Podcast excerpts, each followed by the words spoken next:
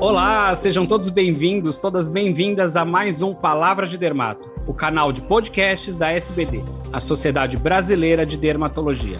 Eu sou o Beni Grimblat, sou dermatologista aqui em São Paulo e faço parte da diretoria da SBD, e o tema de hoje é queda de cabelo. Fique conosco. Palavra de Dermato, programa que fala de dermatologia, beleza e saúde de um jeito que você nunca ouviu. Uma realização da Sociedade Brasileira de Dermatologia, com o apoio institucional da Vichy.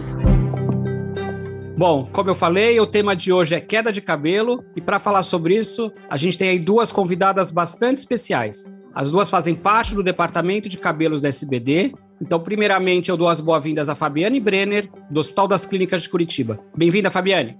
Obrigada pelo convite, Beni. É sempre importante trazer informação de qualidade para os nossos ouvintes.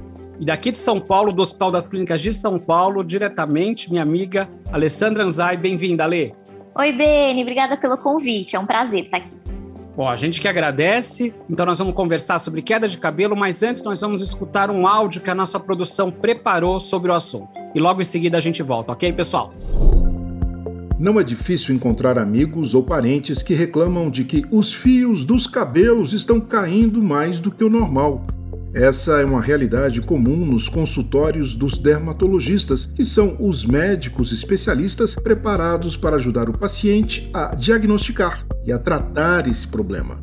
Neste episódio de Palavra de Dermato, vamos aprender um pouco mais sobre as causas relacionadas à queda de cabelo e também sobre tratamentos possíveis para esse fenômeno, que pode ser sintoma até de outras doenças. Fique ligado no Palavra de Dermato e saiba como cuidar melhor de você.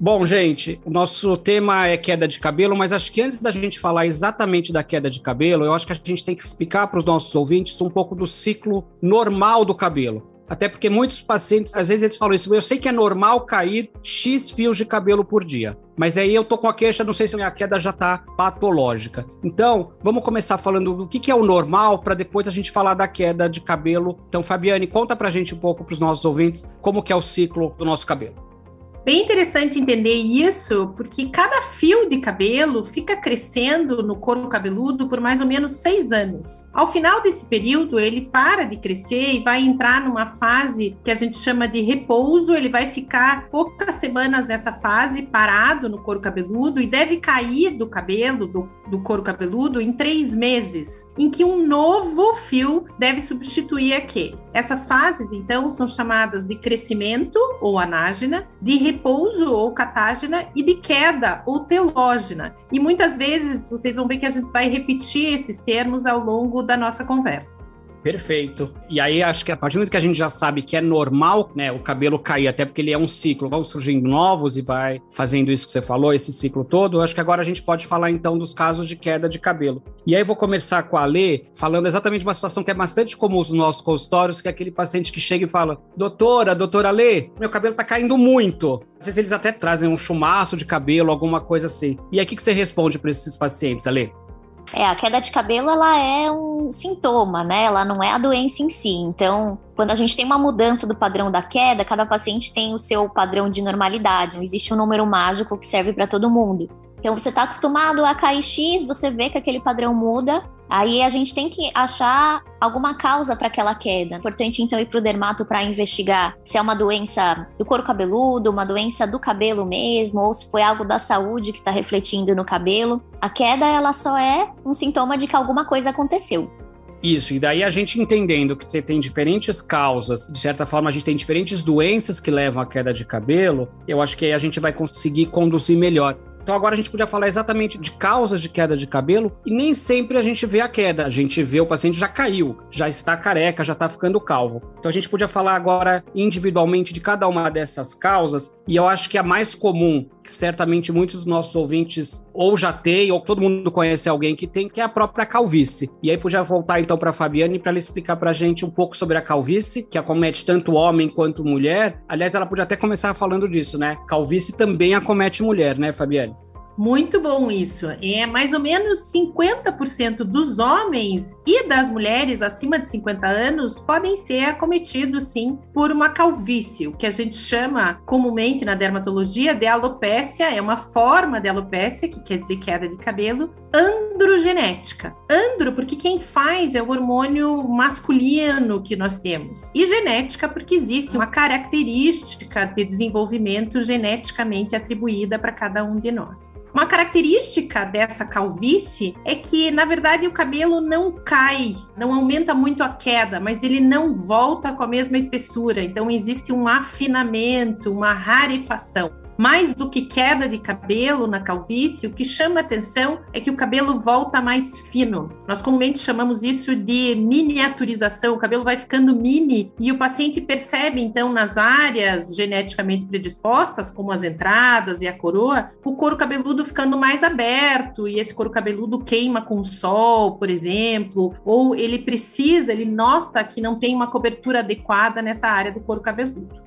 É, às vezes ele só vê a foto, né, e percebe que nas fotos antigas eles tinham mais cabelo. E aí eu achei interessante porque você falou, né, alopécia, e aí você explicou que é alopécia androgenética, e a gente, no ano de 2022, muito se falou de alopécia como se fosse um diagnóstico único. Até porque teve um evento no Oscar que aí falou, ah, ela tem alopécia e tal. E aí, na verdade, existem vários tipos de alopécia. Aí eu vou voltar agora para Alessandra, para ela falar de uma outra alopécia, também é frequente, que é a alopécia areata. Fala pra gente um pouco sobre essa outra forma, Lê, por favor.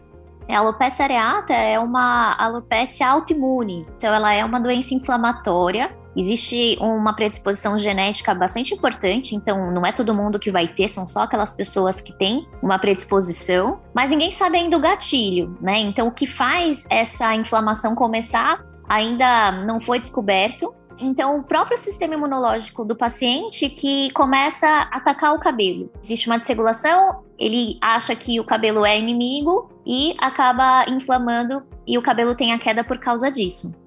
E aí, até clinicamente, existem formas bem localizadas que ficam umas falhas, que se chama de pelada. E aí, até foi essa alopecia areata que foi falada no Oscar, como eu falei. E uma outra forma de alopecia, e eu vou continuar com você, Ale, porque eu sei que você estuda bastante. Não é nem tão frequente quanto a alopecia androgenética, mas a impressão que dá é que está ficando mais frequente, que é uma doença chamada alopecia frontal fibrosante, ou fibrosante frontal, né? Cada um fala numa ordem. Fala um pouco para os nossos ouvintes sobre ela, por favor. Então, a alopecia frontal fibrosante, ela ainda é uma alopecia rara, mas que tem aumentado em termos de frequência, e ela é especial porque ela faz parte das alopécias cicatriciais. Então, tem uma chance de destruir a raiz do cabelo, que faz com que seja uma queda irreversível. Então, a importância da gente reconhecer a frontal fibrosante é tentar barrar essa progressão para que o paciente não fique cada vez mais com áreas sem cabelo que não vão voltar, que são permanentes.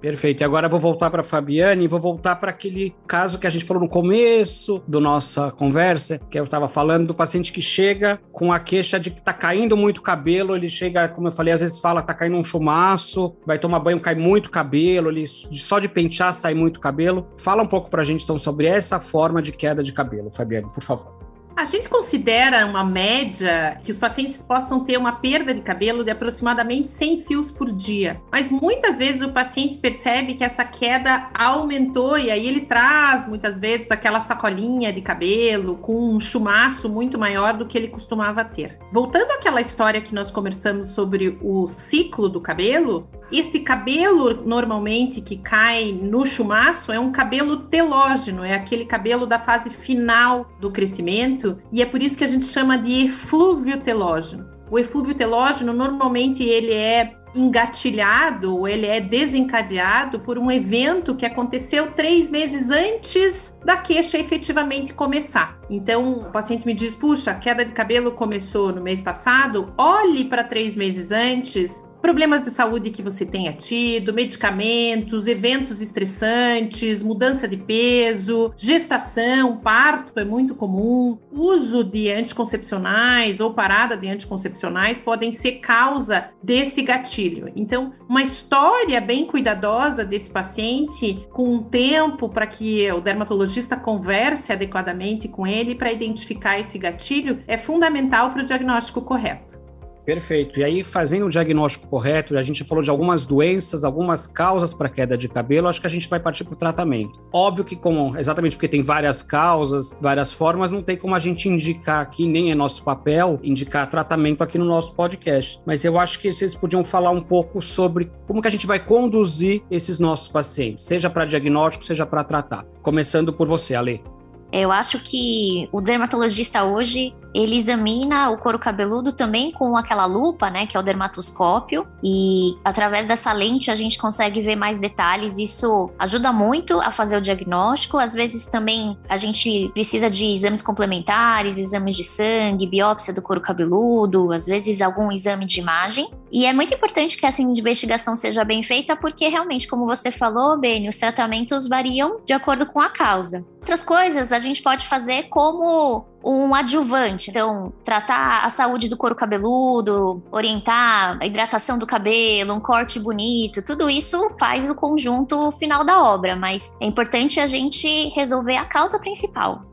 Falando um pouquinho em relação aos tratamentos, em geral, o nosso carro-chefe é o tratamento doméstico. Os pacientes podem usar produtos tópicos, produtos por via oral, medicamentos por via oral, e por isso é muito importante o acompanhamento de longo prazo com o dermatologista, porque muitas vezes esses medicamentos via oral eles podem ter efeitos colaterais e precisam de exames no segmento. Mas existem também alguns procedimentos que podem ser realizados no consultório, como a Alessandra falou, tratamentos da haste que podem melhorar a qualidade do fio e, finalmente, a cirurgia, transplante de cabelo, que é comumente utilizado para alopecia androgenética, para calvície, com resultados muito interessantes. Mas, apesar desses procedimentos de consultório, a manutenção do tratamento em casa com produtos tópicos e via oral é fundamental para um resultado cosmeticamente ideal, buscando sempre o melhor resultado para o paciente.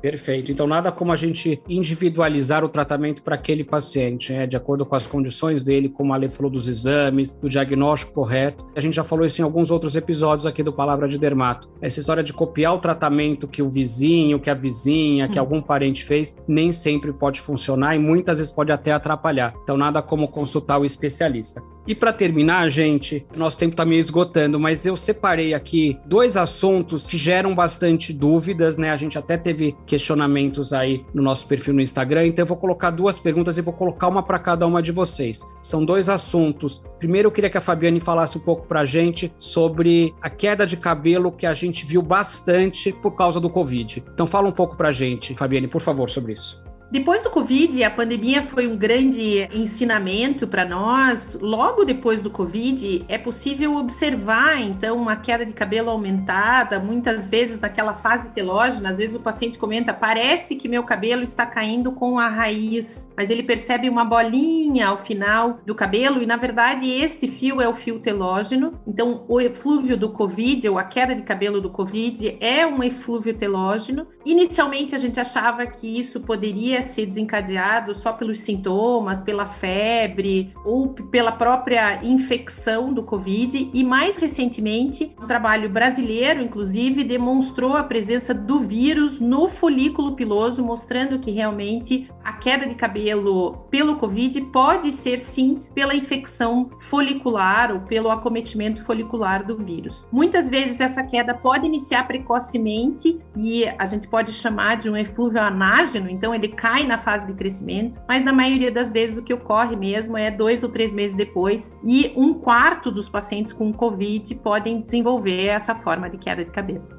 É bastante frequente mesmo. E a outra dúvida que tem surgido, que eu falei que eu tinha separado para vocês, não é nem tão frequente, mas existe, que é a queda de cabelo nas crianças. E aí vou deixar esse tema para a Alessandra discutir com a gente. Fala um pouquinho, Alessandra.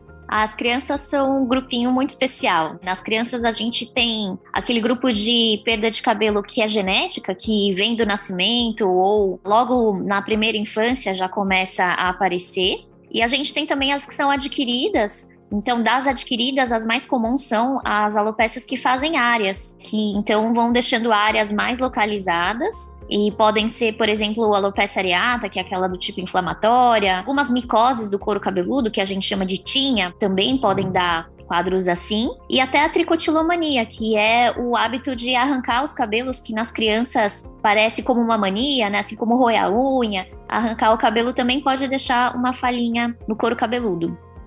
É, e aí é importante fazer o diagnóstico correto. E achei legal você falou das tinhas, né, das micoses no couro cabeludo. Eu até lembro os nossos ouvintes que quem ainda não escutou, a gente teve uma palavra de dermato sobre micose e aí o John Vise falou exatamente sobre as micoses no couro cabeludo. Então, quem ainda não escutou, pode ir lá baixar o outro episódio e, e, ouvir agora, tá bom? Então, eu quero agradecer a presença de vocês. Acho que a gente conseguiu esclarecer as dúvidas e falamos aí das principais causas e de como conduzir aí as causas de queda de cabelo. Então, eu vou passar a palavra para vocês se despedirem agora. Vamos começar com você, Alessandra, por favor. Ah, obrigada, foi o maior prazer. É um assunto sempre que rende. Queda de cabelo tem muitas faces. E acho que é importante deixar essa mensagem. Existem várias alopécias e existem vários pacientes. Às vezes os pacientes têm o mesmo diagnóstico, mas são pessoas diferentes. Então é muito importante a gente individualizar esse tratamento para cada um.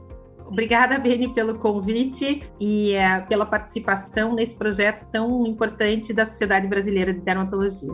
A gente que agradece a presença de vocês, a generosidade, a disposição de vocês. E aí, então, eu só quero agora lembrar a todos: cada semana a gente vai estar aqui no Palavra de Dermato, sempre com um assunto relevante, assim como esse, várias queixas comuns dos nossos pacientes em relação à pele, cabelos e unhas. Então, não deixe de seguir o nosso canal do Palavra de Dermato e também pode seguir a gente no Instagram. O nosso perfil no Instagram é o dermatologiasbd. E a gente se encontra então na próxima semana, no próximo Palavra de Dermato.